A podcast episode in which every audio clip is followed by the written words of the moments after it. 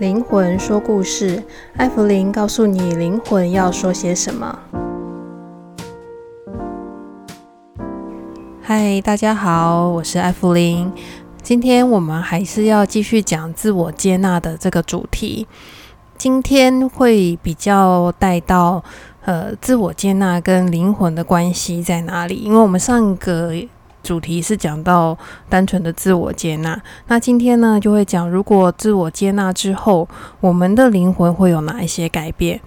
还有我会提到我们的惯性，比如说对我们自己的过度要求，或者是嗯天生下来就带有的一些性格，那我们会在今天在这个自我接纳的主题里面会有比较多的说明。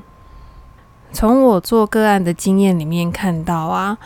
就是自我接纳度低的人，他们的焦虑都是高的。其实焦虑，每个人或多或少都会有这样子的心理状态。但是如果他变成了一个长时间的焦虑，或者是已经养成了一种焦虑的心境的时候，其实这样子的生活是会变得很辛苦的。所以我今天在谈到自我接纳的时候，一定会提到这个关于焦虑的一个心境的问题。其实这是我自己嗯体验出来的一个心得，跟大家做一个分享。我觉得要得到疗愈，或者是要能够包容自己，我觉得第一件事也是最重要的事情，就是要先把心能够放慢下来。把心放慢下来，还有跟我们上一集提到的，首先不谴责自己是同等重要的。我觉得把心放慢这件事情是不容易做到的。那我之前开始练习的方式，就是先把我走路的这个步伐放慢。但是后来我发现呢、我虽然是步伐放慢了。但是我的心并没有慢，我还是觉得很急。像我如果去做捷运的时候，我虽然步伐放慢了，但是我心里会嫌我前面那个人走的怎么走的这么慢。所以相对而言，我的心其实并没有放慢。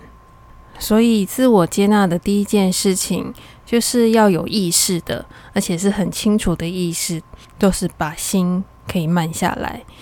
大部分的人啊。会觉得他想要赶快变好，所以急着穿越跟养生。但是我发现呢、其实越急越得不到好的效果。像我以前也觉得很急，急着想要变好，结果我得到的只有更焦虑，然后还有更多的自我谴责。其实有的时候我们想要自己可以更好，但其实这个过程当中我们是有受过伤的。所以我们最需要的其实就是时间。那这个时间里面，才能够好好把自己安静下来，才能够开始停止谴责。停止谴责的同时，才能在这个时间重新好好把自己爱回来。大部分的人会觉得，自我接纳就是一种示弱。在示弱，就是在心理层面上面，会觉得是自毁长城，然后会觉得给对方有机可乘的机会。那我们在这样子的教育环境长大，从小就被灌输这种观念，就是表现出脆弱的一面会对自己造成不利。尤其是不能表现出脆弱或者是悲伤，有时候连悲伤也是一种嗯不愿意表现出来的一种情绪之一。那我最近遇到一些嗯有至亲离开的一些个案，他没有办法表现自己的悲伤，觉得我们已经自我洗脑到示弱。也会造成一种自我世界的摧毁的一种状态了。所以我跟这个失去挚爱的个案说，其实他最需要的就是接纳自己的悲伤，他不需要太坚强，因为他的悲伤是真实的，所以他最需要的就只是能够哭出来，或者是真的是把这个悲伤也不怕让大家知道，因为他的悲伤对他来说就是一个最真实而且最。没有办法去忽略的一种情绪了。这个失去至亲的这个个案是我现在顺带一提的，因为是刚好最近才发生的事情。那我自己学习自我接纳的技巧，就是从各种角度为自己找到方法，从内心的姿态，然后心情，各种对于事情看法的角度，都做一些调整，然后从这些调整里面找到能够自在自处的位置。这些调整的角度呢，就包含了示弱，接纳各种自己的情绪，或者是各种状态下的自己。不过有一件事情非常重要的，就是我们在这个调整的过程中，我们必须要对自己诚实，而且是心口合一的为自己找到方法。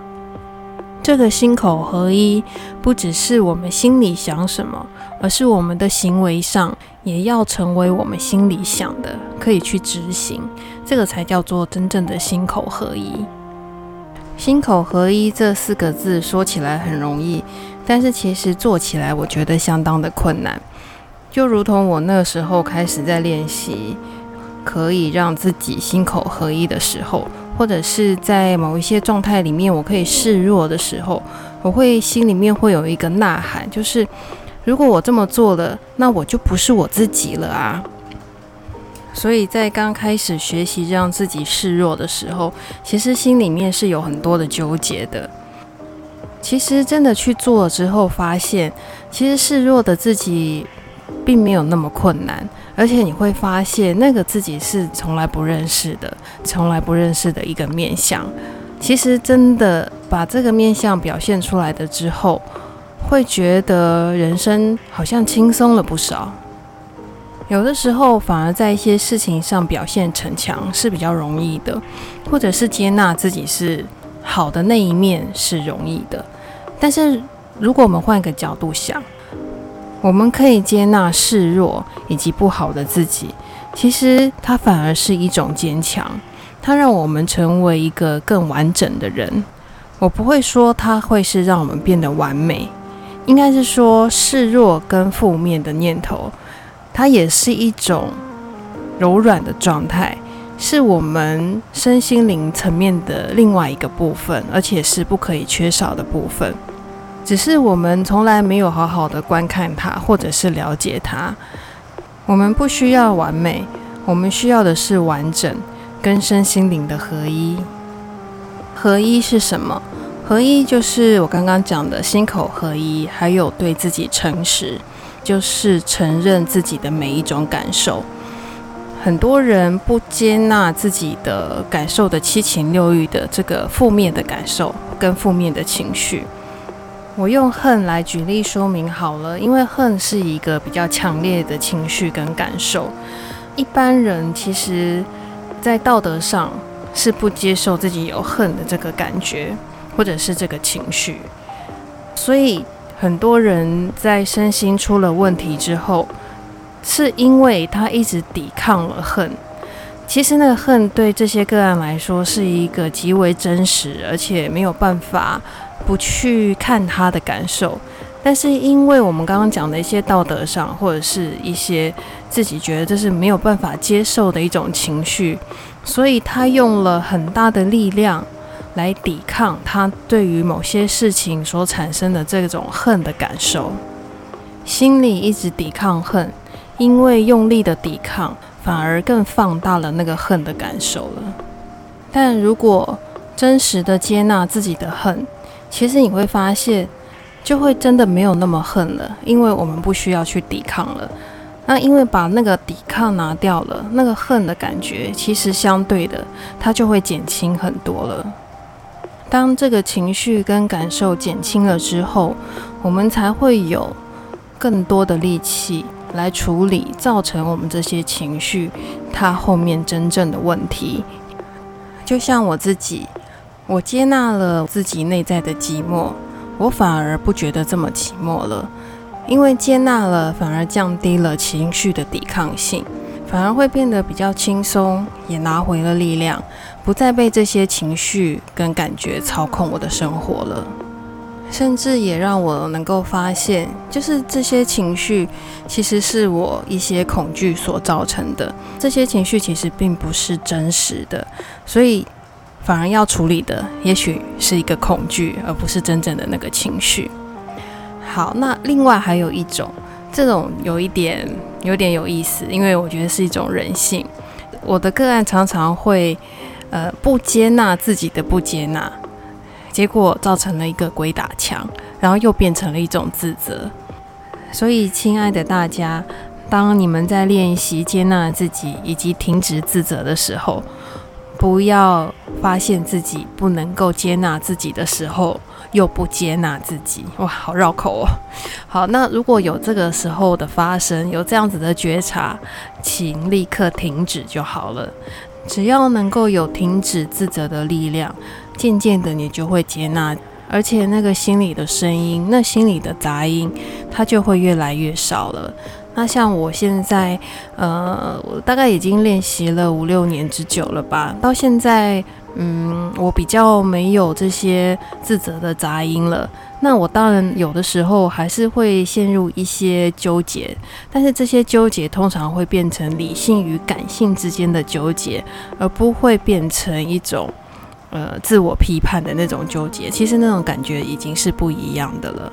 还有一个就是学习到示弱的好处，就是我发现我能够强，也能够示弱，其实就是可以依照自己的需要而决定如何表达自己。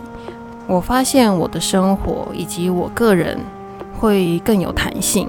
那那个弹性，不管是我的表达的方式，或者是我的生活，甚至我的身体，我都觉得更放松了，而且更有弹性。然后别人看到我的感觉，也觉得我变得更柔和。我觉得能够示弱，然后同时包容自己的呃不好。其实它反而会让我们成为更全面，或者是更丰富、更多姿多彩的人。那我们的人生也会相对的会更有弹性。再来，我们进入下一个主题，就是自我接纳与灵魂的关系是什么？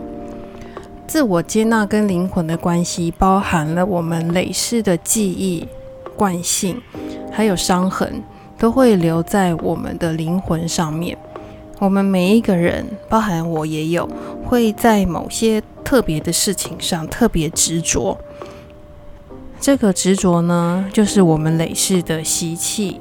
惯性或者是伤痕，让我们带到了这一世，让我们在生活上面，在对于这些事情的过度的偿还，那这些可能都是我们过去曾经犯下的错误，所以我们在这一世怕这个错误重新继续再犯，或者是我希望在这一世可以做得更好，所以太过用力，然后在生活上面。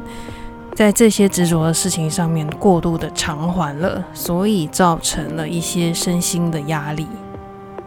刚刚所讲的这些的过度偿还，其实也就是跟自己的累世的恩怨。这个累世的恩怨呢，也要说是业力也可以，它让我们产生了内在的矛盾。如果用接纳的态度来处理自己内在的矛盾，其实就是化解了这一世的累世的恩怨跟业力，也是一种自我超度的方式。刚刚听我这样讲，可能会觉得有一点笼统，所以我举几个个案的例子，可能会让大家能够比较好理解这样子的感觉是什么。这个是我跟一个个案的对话。我觉得是一个思考的方向，那就是我跟这个个案呢，不是很巧会有一种同样的心境，就是他也觉得他被困住了，那我有的时候也会觉得我被困住了，那他要跟我讨论，就是他如何在这样子的一个呃没有办法改变的生活状态之下。如何让困住的感觉可以不要这么强大，而影响到他的一些情绪跟生活的状态？那其实我有时候也会有这样子的感受，因为会觉得自己很多事情你没有办法走出去。所以后来我从灵魂的角度做了一些思考，也许我们是过去很多事已经体验过了那个自由自在的生活，所以我们的灵魂已经习惯了自由的生活的那种感受。所以，当我们在这一世的时候，是把过去累世很多这个自由的感觉带到了这一世。然而，我们在每一个转世的时候，都是为了要成长跟学习嘛。所以呢，我们带着这样子的感受，在学习的过程里面，却是在困在这里的。所以，我们要学习的是，在一个困住的生活里面，一样可以拥有自在的心境与感受的时候，这个就是一个更进阶的学习了。所以，我的想法是，学习接纳自己在现状所处的状态。但是接纳并不是忍耐哦，而是去找到可以平衡这个所谓的自由心境跟这个受困的生活的方式的这个地方，能够找到一个平衡。那这个平衡找到了，就可以寻找到自在跟平静，或者是可以有一个比较舒服的姿态了。这是一个我对于在灵魂学上的自我接纳的一个新的看法，我觉得大家可以参考一下，也许可以为自己找到答案的一个角度。最后呢，我来分享一个，就是我灵乩体如何从灵乩体走到自我接纳，到现在可以成为一个很平静的人的过程。那先解释一下什么是灵乩体。如果在道教领域比较熟悉的人，就会理解什么叫做灵鼻体，就是会 key 档的人，或者是有敏感体质的人。如果用道教比较比较学术的说法，好了，它就叫做灵鼻体。那那个灵鼻体呢，就是你的累世灵逼迫了现在的这个现世的肉体，这个累世灵逼迫这个现世的肉体，必须要来去修行。好，所以简单讲就叫做零 B 体。所以呢，零 B 体的人呢，比较是容易 key 档的人，或者是呃敏感体质的人。key 档的这个表现的过程呢，也就是一种零 B 体的表现。好，那这样大致解释了一下什么叫做零 B 体。对我来说，零 B 体。它当然会造成这个身体上非常大的不舒适，然后这不舒适呢，第一个就是一些头痛啊，或者是没有办法睡觉啊。好，那再来对我来说最可怕的是我没有办法控制我自己的身体。好，那这个对我来说灵乩体是非常可怕的一件事情。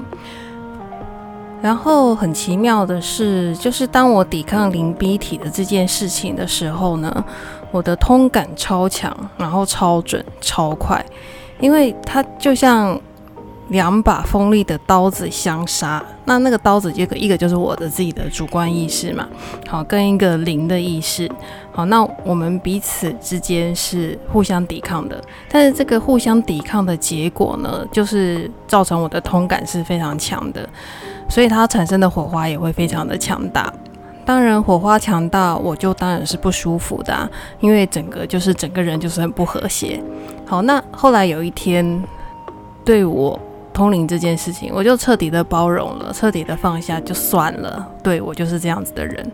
从那一天开始呢，那把刀就收藏起来了，两把刀就收好了，突然间就变得和谐了，而且两把刀不会互相残杀了。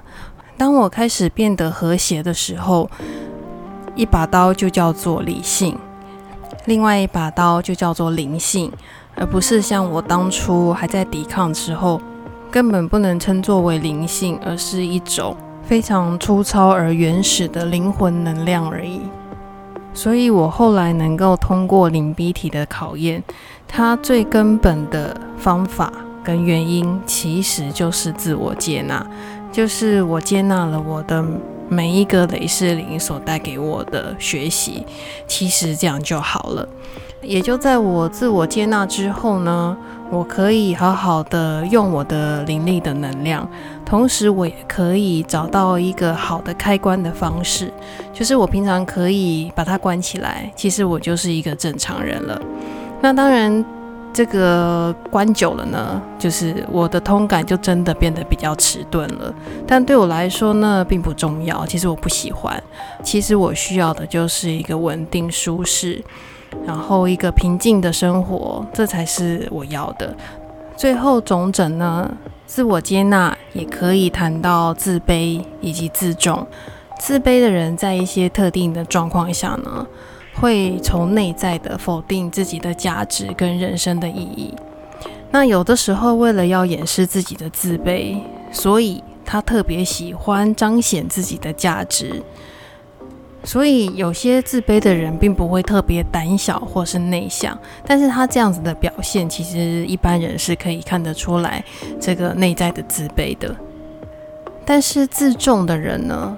自重的人就是了解、接纳自己的不足，在感觉自己渺小的同时，尊重自己所做过一切努力的过程，也尊重自己的辛苦，然后爱惜自己的羽毛以及所有的经历，所以他自然就会显得谦虚。这个谦虚呢，同时是尊重自己的哦。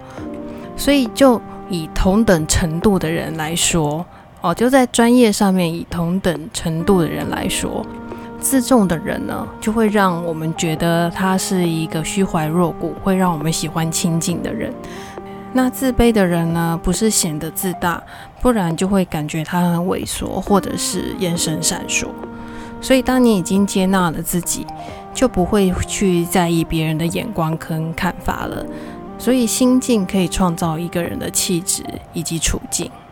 所以，尊重自己的感觉也是一种自重，然后也是一种包容。所以，一定要把自己看得很重要哦。